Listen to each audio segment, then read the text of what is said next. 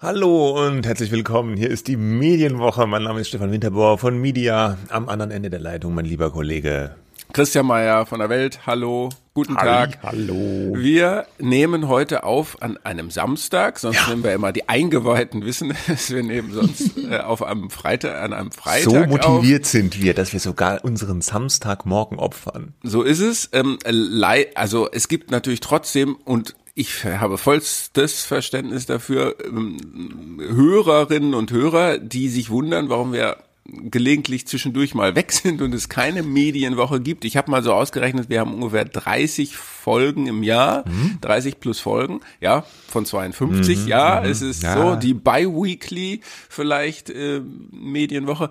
Aber 14 tägliche mhm. Medienwoche. Aber vielleicht nur noch mal kurz zur Erklärung. Da stand so, bei Apple haben wir eine Bewertung von vier Sternen bekommen, was ja schon mal gut ist. Den Punkt Abzug gab es aber dafür, dass es manchmal Pausen gibt und wir sollten das ein wenig ernster nehmen, äh, meinte äh, die Person, die das da geschrieben hat. Wir nehmen das wahnsinnig ernst, ähm, ja. aber vor allem, ja doch, wir nehmen es ja. schon ernst. Deswegen machen wir das ja auch auf dem Samstag. Ähm, aber äh, wir haben leider oft auch irgendwelche Geschichten, die dann dazwischen kommen und das ist nicht nur Urlaub, sondern Arbeit, Termine und so weiter und manchmal klappt's dann einfach nicht und das tut uns selbst natürlich am meisten leid. So ist das, das muss man immer sagen. Wir haben auch noch Daytime-Jobs. Das ist das ja. Geheimnis. Es ist ja. ja. kein, ja gut, es ist ja kein richtiges auch, Hobby, nein, aber irgendwas ein bisschen, dazwischen. Ein bisschen ja, Hobby. Ein bisschen Hobby ist dabei. Ja. Genau, ne, so. Also, gut. das nur kurz zur Begründung. Mm, und dann stand, habe ich da auch gesehen, da war eine zweite Bewertung. Früher wart ihr besser oder mhm. früher war, war dieser Podcast besser und ich habe eben schon im Vorgespräch zu dir gesagt, eigentlich, wenn man sowas bekommt, zu hören bekommt äh, als Be Bewertung, dann hat man es geschafft. Mhm. Früher war man mhm. besser. So fünf, sechs Jahre machen wir das ja auch schon. Ne? Das ist Wahnsinn, wenn du das so sagst. Aber hat der äh, Hörer oder die Hörerin geschrieben, warum es früher besser war? Ja, es gab einen Grund, ähm, das ständige ÖRR-Bashing würde nerven. Aha, also die okay. öffentlich-rechtlichen, die wir ständig runtermachen würden, da weiß ich nicht. Also ich, wir reden halt öfter drüber und wir reden nicht so darüber, so bitte äh, Gott und die Demokratie äh, und das, der öffentlich-rechtliche Rundfunk sind die heilige eins, ja. Dreifaltigkeit. Äh, das ist jetzt wahrscheinlich auch schon wieder ÖRR-Bashing. Ich, ähm, ich habe es gar nicht Aber so gesehen, ehrlich. Nee, also wir so. reden oft über die die Beitragsfrage oder ja über kritische Punkte ich kann zumindest sagen, also wir bemühen uns zumindest immer um eine differenzierte Sichtweise. Ab und zu darf ein Witzchen auch mal sein, ja. Dafür äh, naja. ist die, ja, aber ja, also wir, es ist auch ein bisschen, es ist ja oft so, wenn man was Kritisches über den ÖRR sagt, kommt ja meistens der Disclaimer, ja, ja, wir finden den öffentlichen Rundfunk aber ganz, ganz wichtig, Komma, aber jetzt an dieser oder jener Stelle, da wollen wir mal Kritik üben. Und es ist ja meiner Meinung auch ein bisschen äh, eingebaut im System. Der öffentliche Rundfunk wird von uns allen bezahlt, von uns Beitragszahlern und da hat man auch eine gewisse Emotionalität manchmal oder da sagt man auch, ja Mensch, von unserem Beitragsgeld macht ihr jetzt so einen Käse oder sowas da will man auch mal Kritik üben. Also ich also, finde es eigentlich mh. legitim, dass man da einfach auch Kritik übt, weil man das Gefühl hat, das ist jetzt ein Ding, was uns allen gehört und ja. und es ist auch, glaube ich, unbestritten, dass der ja, Reformbedarf hat. Das sagen die ja selber. Und das, das ist einfach ein äh, Riesenthema. Also, und da kann man nicht immer vorbeigehen und immer nur zu sagen, alles Bombe, Tagesschau, two thumbs up. Das ist dann auch ein Ja, aber da, da, da würde ich jetzt sagen, emotional sehe ich das überhaupt nicht. Ja, ich bezahle meinen Beitrag und ich finde genug. Äh, ich finde halt das System, die Struktur ist viel zu überladen und müsste mal wirklich gründlich reformiert werden. Das ist aber meine professionelle Einschätzung als Medienjournalist. Das ist ja geradezu meine Pflicht. Das ist ja geradezu meine Pflicht, äh, das ja, äh, zu machen.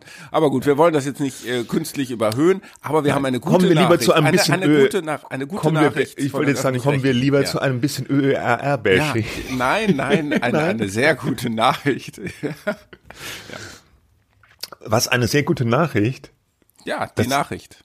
Also die Nachricht ist, Achtung, Trommelwirbel, die Tagesschau ist jetzt auf Mastodon. Mastodon der mehr oder weniger sympathische, die mehr oder weniger sympathische Twitter-Alternative wurde also nachdem Elon Musk Twitter übernommen und in so eine Art Evil Empire äh, umgebaut hat, von vielen so ein bisschen als die bessere Alternative gehypt, auch auf Twitter. Ähm, ja, Mastodon ist so ein dezentrales Netzwerk, das gehört niemandem, da werden einzelne Server von Leuten betrieben, da kann praktisch jeder, der will und so einen Server betreibt, einen Mastodon-Server eröffnen und den dann administrieren.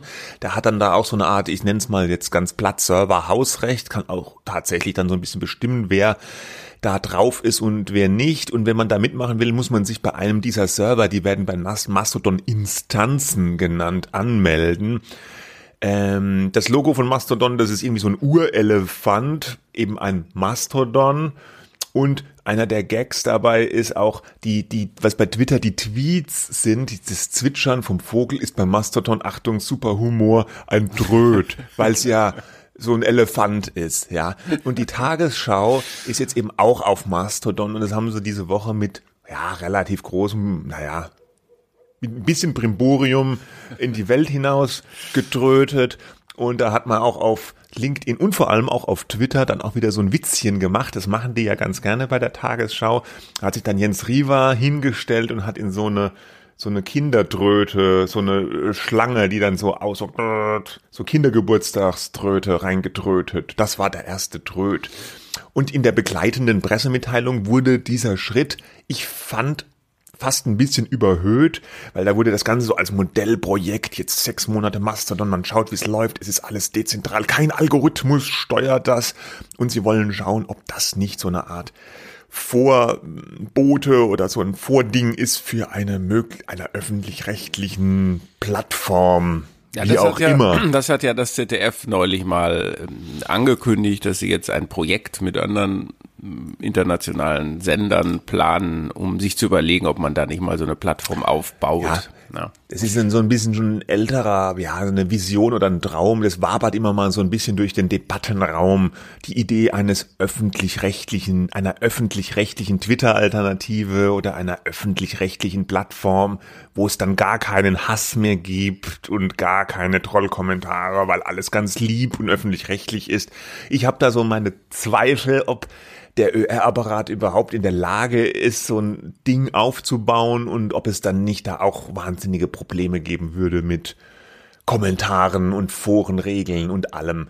Wie auch immer, für mich bezeichnend war, dass der Start der Tagesschau auf Mastodon natürlich vor allem auch auf Twitter bekannt gegeben werden musste, weil sonst hätte es vermutlich kaum jemand mitbekommen. Ja, genau. Ja. Tröd. So. Tröd. Wir kommen zu unserem ersten etwas größeren Thema. Ähm, und das, das ist, das geht jetzt sozusagen Inside Zeitungsbranche. Äh, die einige erinnern sich vielleicht, die aufmerksamen Zuhörerinnen und Zuhörer. Äh, es ging neulich schon mal um die Zustellförderung hier. Äh, das ist ähm, Geld, äh, was äh, den die Regionalzeitungen, aber auch Zeitschriftenverleger haben möchten von der Regierung, weil ihnen das im Koalitionsvertrag auch versprochen worden ist, eine Förderung für die Zustellung von Printprodukten, also tagesaktuellen oder eben wochenaktuellen Zeitungen und Zeitschriften, weil es wird für sie langsam zu teuer, ähm, die zuzustellen. Es gibt Regionen in, in Deutschland, ähm, vor allem in den äh, Bundesländern im Osten, wo mittlerweile es soweit ist, dass die Zustellung, also der Druck, äh, die, äh, die, die, ähm, der Vertrieb und ja. dann die letzte, die letzte Meile der, der Zusteller oder die Zustellerin, äh, äh dass das mehr Geld kostet als eigentlich mit dem Abo dieser Zeitung verdient wird. Ja, da ja. ist man an so einer Grenze und schon 2020 hat die Unternehmensberatung Schickler war das, ähm, die beraten so meistens Verlage, mal so eine Landkarte ähm, erstellt, wo immer drauf, wo dann zu sehen ist, wo die unwirtschaftlichen Regionen Deutschlands sind. Die sind also vor allem in den Bundesländern im Osten, aber auch äh, im ganz äußeren Westen ähm, und in einigen anderen. Und das, das wird immer sozusagen, das wird immer stärker, weil der Punkt Punkt ist ja, Leute bestellen ihr Zeitungsabo ab, ja, die Leute mhm. sind alt, äh, mhm. zunehmend auch oder oder wollen sich nicht mehr leisten, weil es halt teuer ist ähm, vergleichsweise äh, und und dann gibt es eigentlich immer weniger Leute in diesen Verbreitungsgebieten. Es wird immer teurer, die zuzustellen. Und dann seit Jahren wird schon geklagt über den, den Mindestlohn. Ja, da mhm. ähm, der trifft halt offenbar ähm, die Verlage besonders hart. Uh, und dann jetzt mit den gestiegenen Energie- und Papierpreisen sind wir dann so weit, dass sie sagen, äh, nee, äh, lohnt sich eigentlich nicht mehr. Und zwei Verlage haben schon jetzt äh, Maßnahmen ergriffen. Und das ist zum einen Funke, das ging auch so durch Medien im Spiegel und in der Zeit äh, hat man sich, haben sich Reporter äh, vor Ort begeben, um mal nachzuhören. Funke in, in Thüringen äh, und Matzak jetzt in Prignitz in Brandenburg. Ähm, wo die Verlage gesagt haben, liebe Leute, wir, wir würden es euch gerne weiter gedruckt hier zustellen, die Zeitung, aber können wir nicht mehr, zu teuer. Ähm, bitte wechselt doch auf ein digitales Abo, auf ein E-Paper ähm, und dann stellen die sich da auf den Marktplatz und erklären, wie das geht oder sagen, wir schicken euch auch äh, Techniker nach Hause und die richten euch den Router ein oder das iPad, hier habt ihr noch ein mhm. iPad.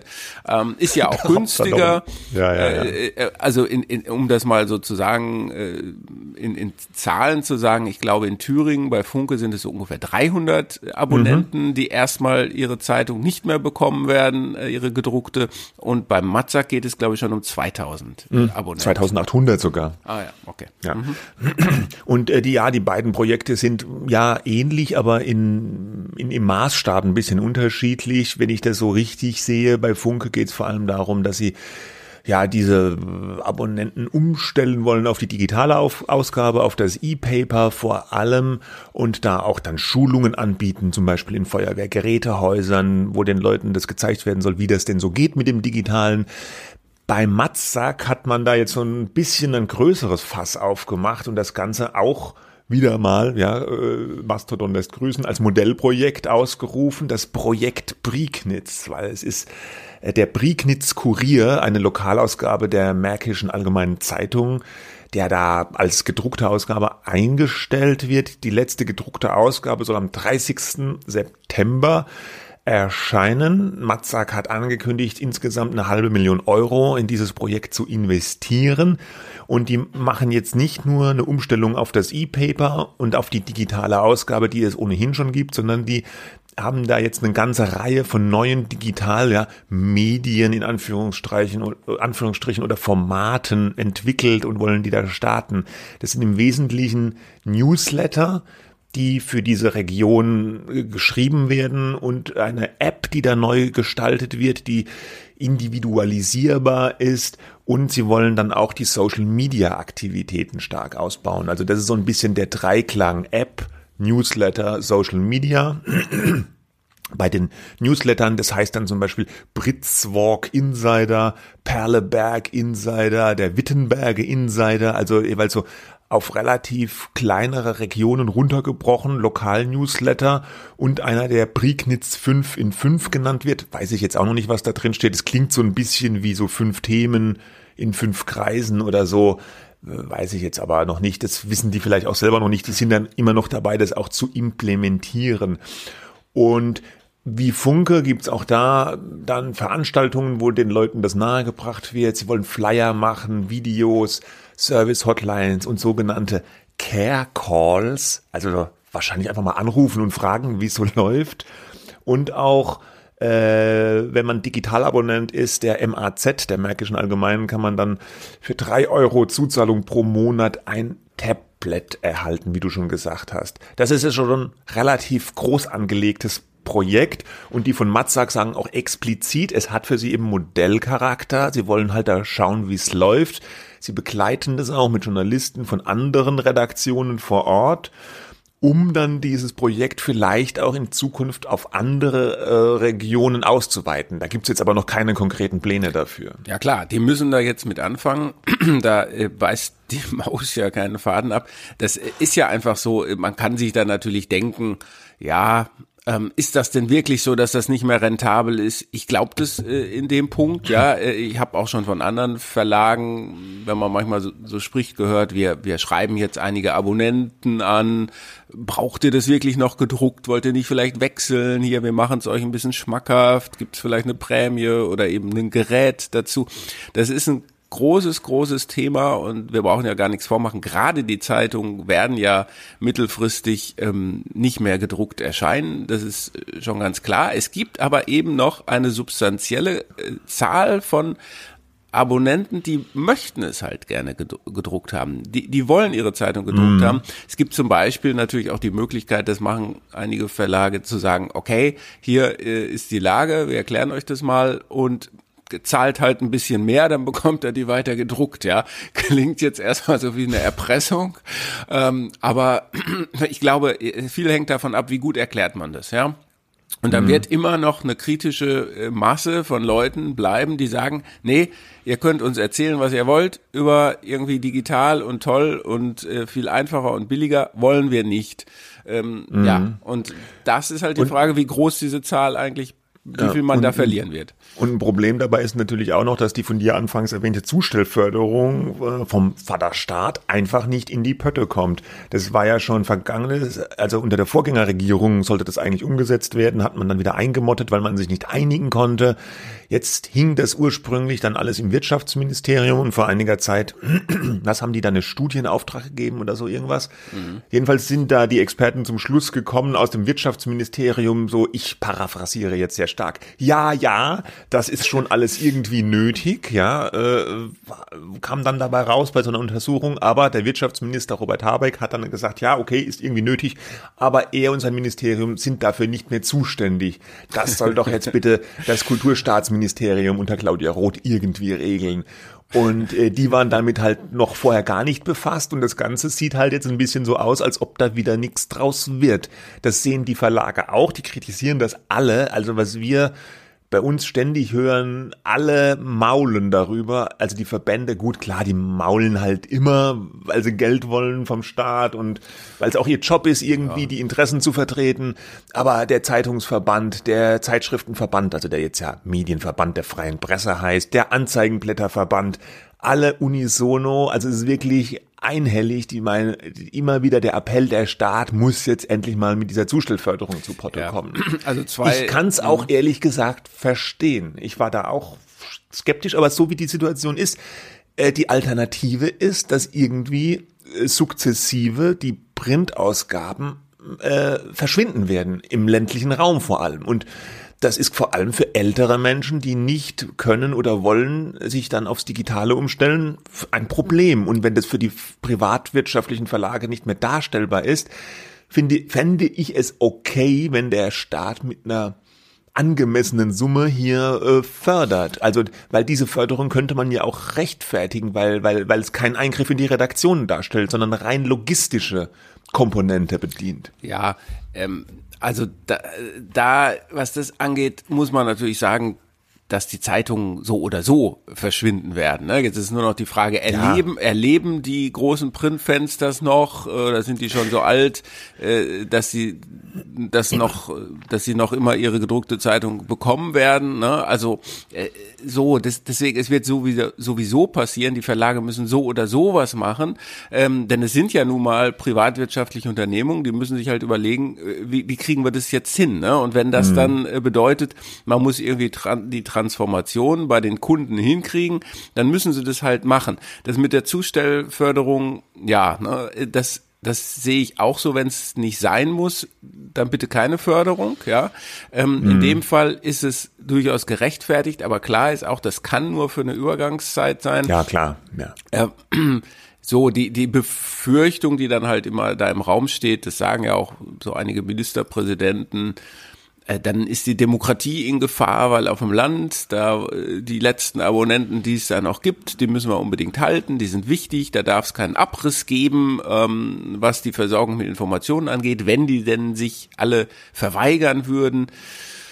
Ähm, ja, der Information. Also, ich bin da so ein bisschen skeptisch, ja, weil es gibt das, so viele, auch digitale oder im Fernsehen Informationsmöglichkeiten. Also ja, das Argument, dass immer gleich, also das muss ich auch sagen, dass immer gleich bei allem die Demokratie sofort in Gefahr ist und wankt, das sehe ich jetzt auch nicht so, ja. Was also, man natürlich sagen muss. Und vor muss, allem auch, ja. sorry, liebe Anzeigenblätter, dass auch wenn jetzt die, die, die Badische Anzeigenzeitung im Aldi-Prospekt nicht mehr jeden Tag kommt, dass die Demokratie dann gleich wankt. Hm. Also ja. ich finde es schade für die Unternehmen und so, wenn die das nicht mehr zustellen können. Klar, äh, no offense, aber die Demokratie ist nicht immer so sofort so in Mega-Gefahr. Es, es, es gibt allerdings so ein medienpolitisch, medienrechtlich, glaube ich, Thema, was noch weiterkommen wird. Das ist nämlich, äh, übernehmen jetzt die eben bereits erwähnten öffentlich-rechtlichen Medien äh, diese weißen Flecken werden die die oder ja diese diese grauen Flecken werden die das jetzt füllen mit Inhalten und dürfen die das überhaupt? Nee, dürfen ähm, sie ja nicht, ne? Ja, es ja, das eigentlich hat man ja diesen Deal, ähm, die beschränken sich auf eine Bundesland, Bundeslandberichterstattung, genau. nicht regional, lokal. Jetzt machen sie es halt aber trotzdem, weil sie halt merken, und das ist dann ja immer das Argument, ja, wir müssen doch die Bevölkerung hier versorgen mit Informationen, wenn die Zeitungen das nicht mehr hinkriegen. Ähm, und kann ich strategisch total nachvollziehen, ähm, aber Tja, also das ist schwierig und zu. Ähm, die Grenzen sind aber natürlich auch fließend. Was ist denn jetzt, ja. was ist denn jetzt Landesberichterstattung und was ist Landkreisberichterstattung? Wenn im Landkreis irgendwas ein bisschen Größeres passiert, kann man auch gleich verargumentieren. Ja, das ist auch fürs ganze Bundesland ja irgendwie relevant, wenn es ein großer Landkreis ist. Ja. Ne? Also wenn jetzt in Mannheim die Bundesgartenschau stattfindet, ist das ein Landesthema. Ja. Zum Beispiel. Ja, ja, ja, man kann ja. Aber gut, weil das ist ja auch eine Großstadt. Aber wenn jetzt in, auf dem Landkreis irgendwie ein Unfall ist ein großer oder so. Und ja, eigentlich gilt ja auch die Regelung, äh, gesendet wird das, das hat sich ja auch im Zuge sagen Medienstaatsvertrag, äh, Digitalisierung etwas verändert. Die Regel äh, ihr berichtet über das, was auch gesendet wird. Ja? Mhm. Ähm, und dann gibt's auch Textbeiträge, dann darf man auch Textbeiträge machen. Mhm. Das ist ja ein großes Problem. Wir schweifen jetzt ein bisschen ab, aber äh, so mit diesen Sachen hat man zu kämpfen. Wenn dann kleine Lokalzeitungen oder Regionalzeitungen aus den Sendern werden, äh, dann ist es natürlich ein großes Problem, denn dann sagt ja. man sich, dann kann ich also, mir die 700 Euro im Jahr oder was so eine Zeitung kostet eben auch sparen. Ja, was natürlich äh, der durch den öffentlichen Rundfunk höchstvermutlich nicht ersetzt werden kann, ist diese extreme Nähe von Lokalzeitungen, das Vereinsleben, die kleinen Sportvereine, die Sportergebnisse vom Ortsverein. Ja, aber da haben wir das doch schon äh, berühmte Kleintierzüchter Hauptversammlungs. Ja, aber da haben wir doch, da haben wir doch schon vor 30 Jahren, als ich für die Neue Westfälische gearbeitet habe, ähm, äh, drüber geredet, ob man das noch überhaupt alles machen will, kann und soll, oder? Äh, also, also, ich war ja auch, äh, meine Wurzeln liegen ja, ja auch in der Lokalzeitung, der Odenwälder Zeitung und äh, da wurde eigentlich nie diskutiert. Das war bei uns kein Geschäft. ja. Aber der, schon, weil man sich so der Gesangsverein, alle der, machen, weil die kommen dann, dann stehen sie alle in der Redaktion und sagen, warum ja. über unsere Veranstaltung? Denn natürlich ist und wichtig, wichtig, wichtig ja, war natürlich immer, der Artikel muss groß genug sein und mit Bild. Ja, und das die Namen müssen die Namen müssen alle drin sein und alle richtig geschrieben. Namen das waren die wichtigsten Merkmale. Ja, ja. ja, gut. Okay, wir hören jetzt auf. Also ja. das ist das Problem. So geht's weiter. Das wird uns bestimmt weiter. Also das wird ja, das wird weiter. Es wird äh, Schule machen. Das Projekt Brignitz bin ich auch relativ sicher. Gut, unser nächstes Thema. Äh, wir äh, wollten noch mal kurz über ein Buch reden, über ein aktuelles. Noch ein ja. Buch, ne? Ja, die Medienbücher häufen sich. Letztens äh, war jetzt äh, Stuckrad Bache mit dem Schlüsselenthüllungsroman, der keiner sein möchte. Äh, jetzt schon wieder die Bildzeitung. Der ehemalige Bildzeitungschefredakteur Kai Diekmann hat ein Buch geschrieben. Ich war Bild, ganz unbescheiden, so der Titel. 16 Jahre lang äh, war er an der Spitze der Bildzeitung, so lange wie Helmut Kohl und Angela Merkel Kanzler waren.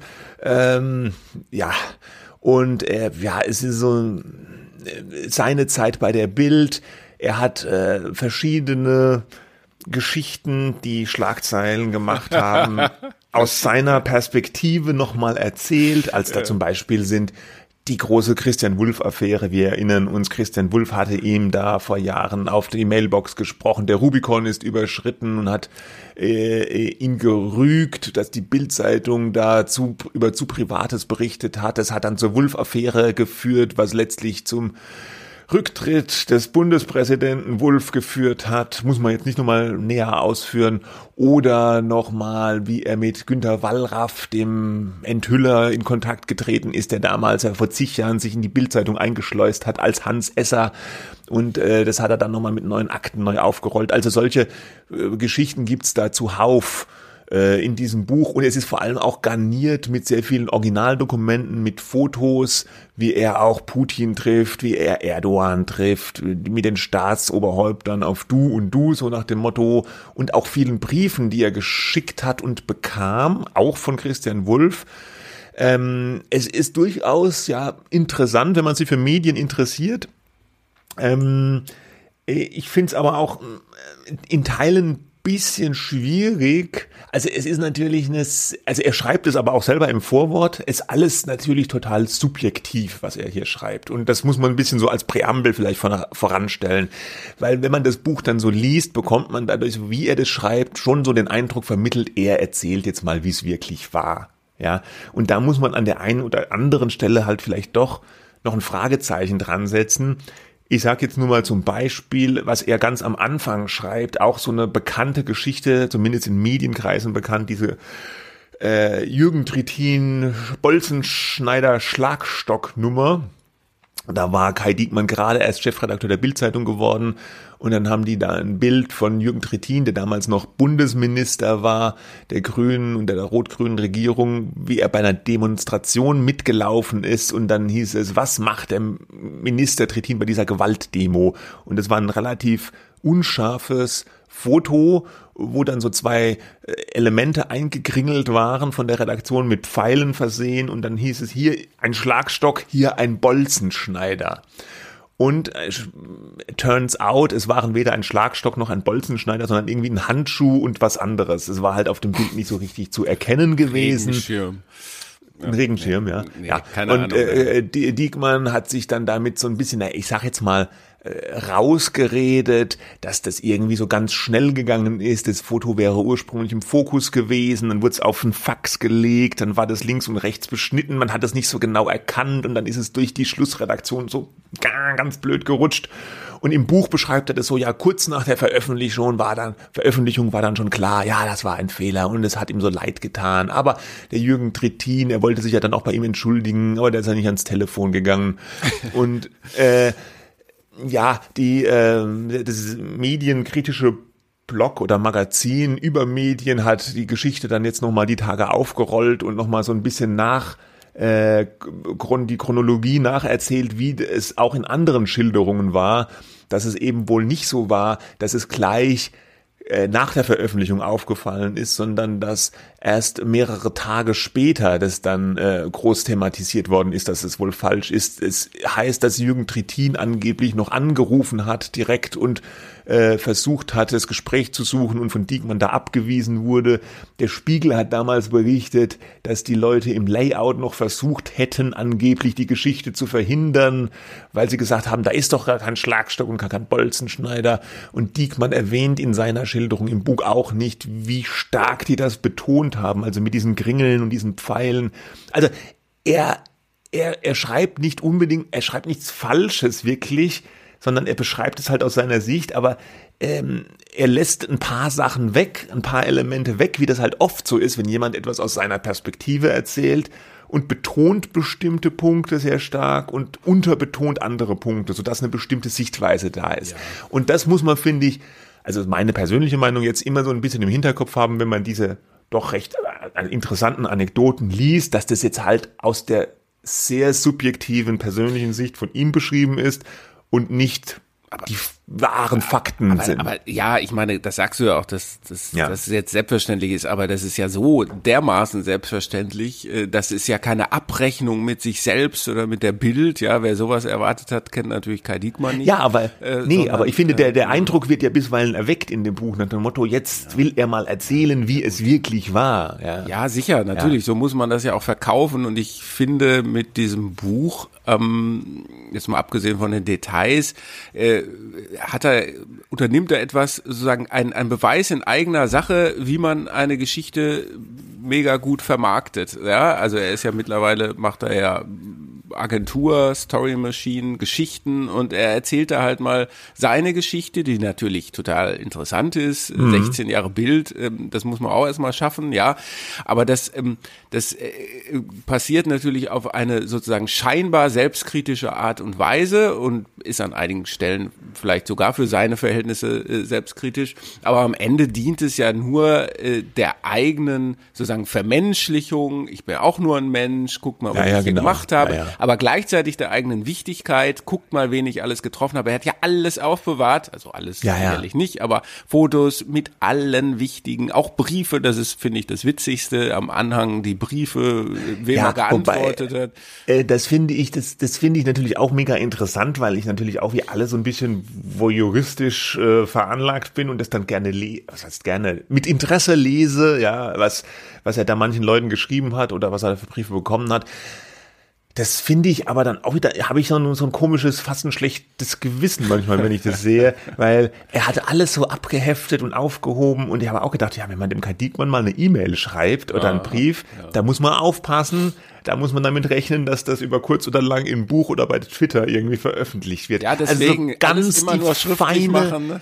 die ganz feine Art fand ich das jetzt auch nicht, dass er alles da so rauszerrt. Aber, aber, du weißt doch, alles immer nur schriftlich machen, was man, wo man denkt, das könnte später, wenn ja, stimmt. sein muss, auch das hatten wir doch, das hatten wir doch neulich ansonsten auch. Ansonsten telefoniert man halt, ne? So. Ja, ja, ansonsten genau, telefoniert ja. man. Aber wichtig, nicht ja. auf die Mailbox sprechen. Nein, aber ja, ja richtig, ja auch das.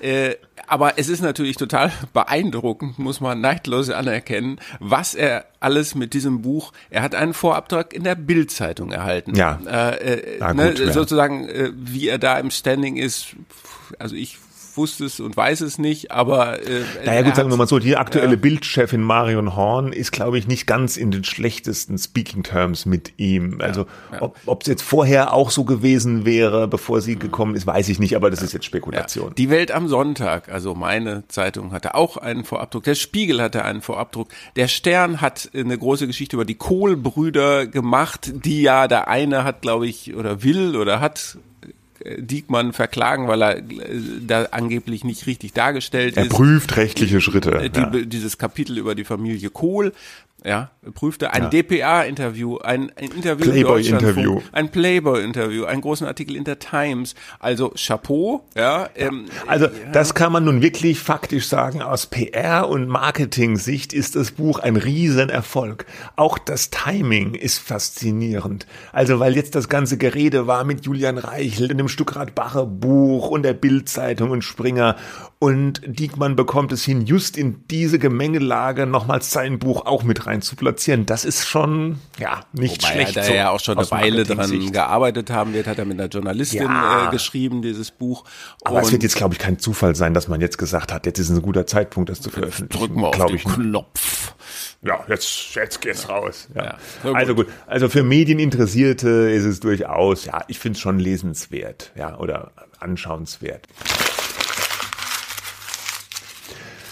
Gut. Gut. Wir kommen zum mhm. letzten Thema. Ähm, da geht es auch um jemanden, der sozusagen aus den klassischen Medien ausgestiegen ist, ähm, äh, aber nicht in Best Speaking Terms. Ähm, das ist Tucker Carlson, der Moderator von Fox News, äh, hatte da eine wahnsinnig erfolgreiche Sendung, war, äh, war und ist natürlich so ein rechter Scharfmacher.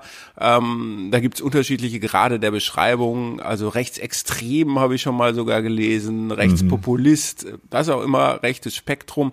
Ähm, Trump, äh, tja, ein, ein Trump-Mann, also, ja. Ja gut, wobei er, er war äh, äh, vor der Wahl und während Trumps Amtszeit hieß es doch immer, Tucker Carlson ist so ein bisschen the voice of Trump da bei Fox News. Und mhm. später kam doch dann raus, dass Carlson sich hinter den Kulissen auch sehr abfällig über Trump geäußert haben soll. Ja, aber gut. so, so ja, ist das halt manchmal. Seine Rolle, seine von ihm selbst so angelegte Rolle war halt sozusagen der Trump-Mann, der vielleicht sogar noch schärfer ist als Trump selber und vielleicht auch selber politische Ambitionen gehabt hat.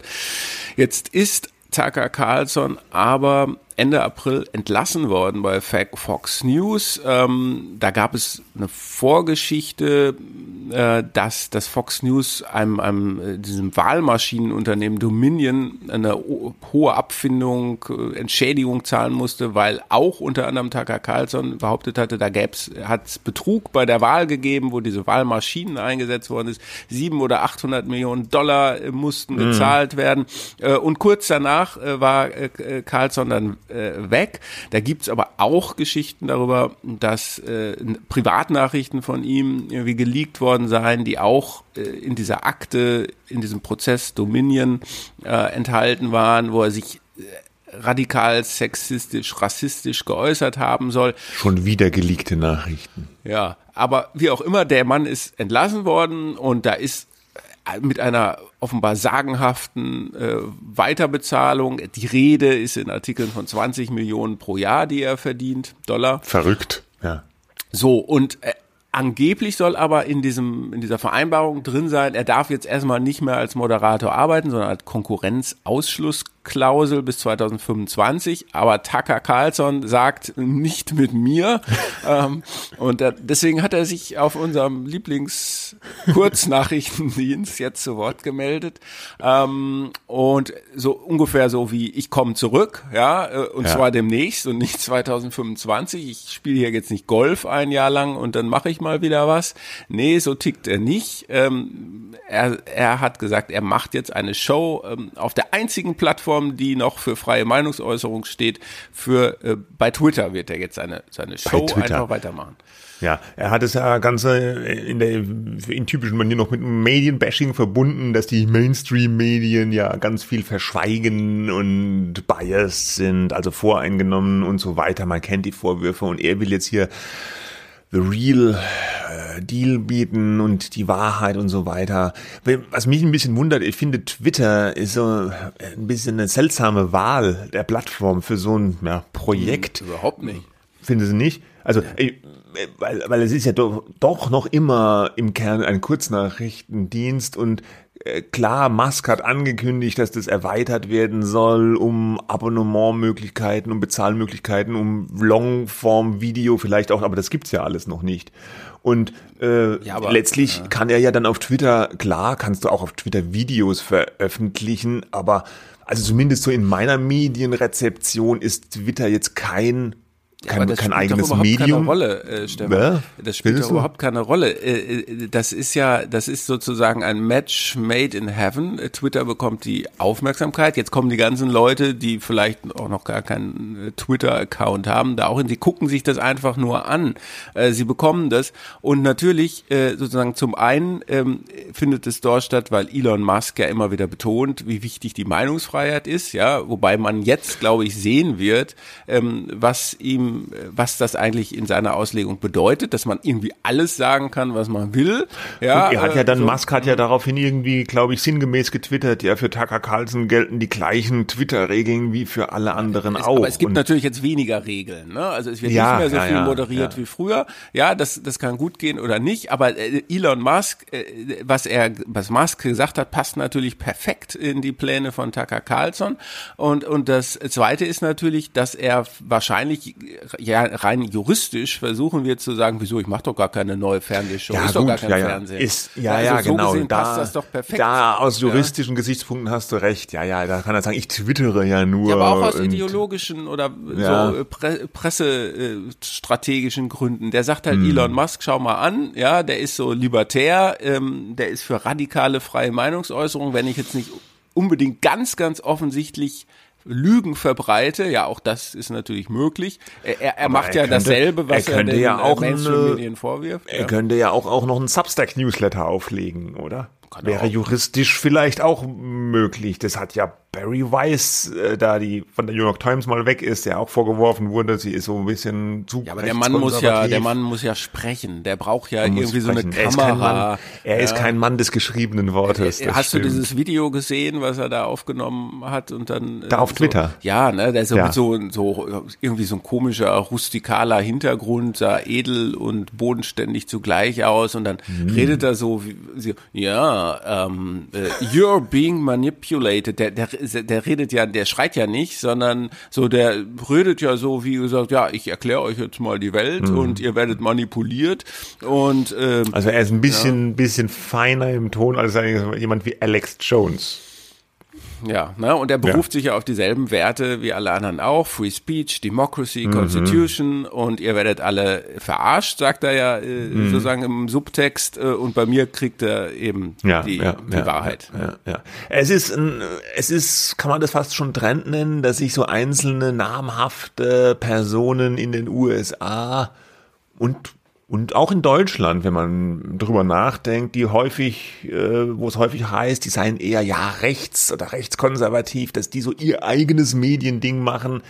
Barry Weiss habe ich schon gesagt. In Deutschland fällt einem dazu natürlich zum Beispiel Roland Tichy vielleicht ein oder auch natürlich Julian Reichelt, der ja auch ein eigenes Medienunternehmen gegründet hat mit Hilfe mutmaßlich von einem Milliardär finanziert, dieses Row Medien, wo er jetzt diverse YouTube-Kanäle und den Pleiteticker betreibt. Es, es ist eigentlich schon fast so ein Trend, ne? Oder? Was ist mit äh, Ken Jebsen? Der ist ja auch so ein. Ken Jebsen ist der ist ja auf YouTube, äh, soweit ich weiß, gesperrt. Ich mhm. habe von dem nichts mehr gehört. Ich ja, habe den Eindruck, der ist abgetaucht. Ja, kann sein. Aber, aber vielleicht ist er auf Mastodon so oder Telegram unterwegs. Das weiß ich jetzt nicht. wäre wahrscheinlich nicht zugelassen worden. Die geben sich ja, ja irgendwie so ganz anders. Ähm, ah, aber das, ich weiß es jetzt auch nicht. Aber er hat natürlich so eine alternative Medienexistenz ja, aufgebaut, nachdem er da im Radio äh, ja, ja, genau, gegangen wurde.